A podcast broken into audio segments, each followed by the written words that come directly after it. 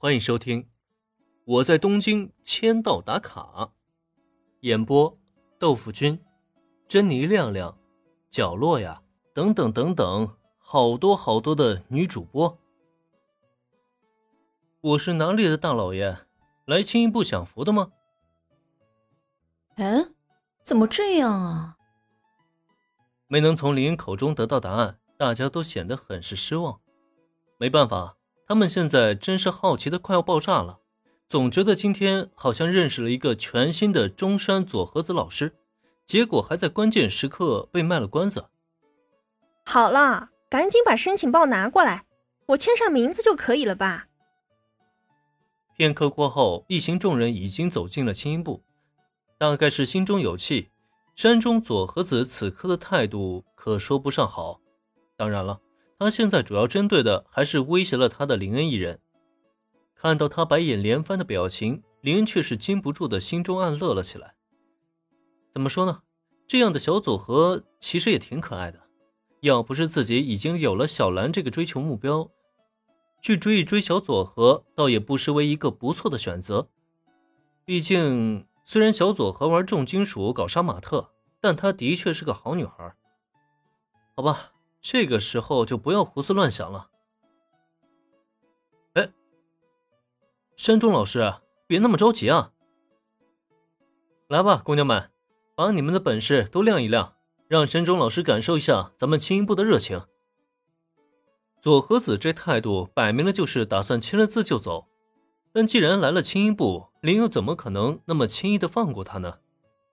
拍了拍手后的林恩，很快朝身边的女孩们使了一个眼色。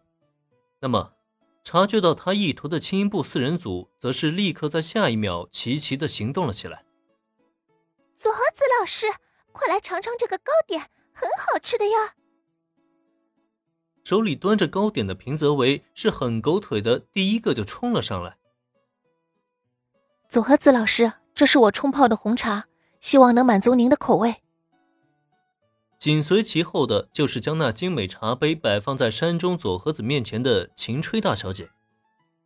哎，佐和子老师，工作了一天，你一定很累吧？我来给你揉揉肩膀。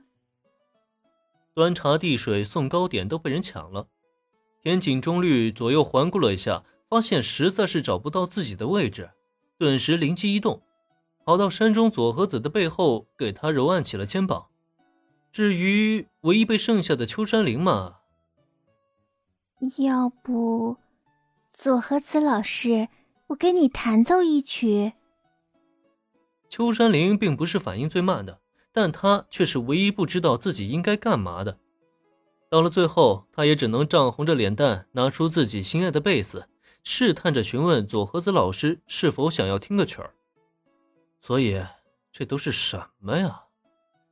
这样的一幕让山中组和子完全的傻了眼，下意识的吃了一口糕点，呃，呃，好吃啊，绝对是价格昂贵的高级货。再喝一口红茶，嗯，这个也是高级品的红茶，自己平时都舍不得买的那种。再感受到肩膀传来的按压，让他本来还有些紧绷的身体瞬间就软化了。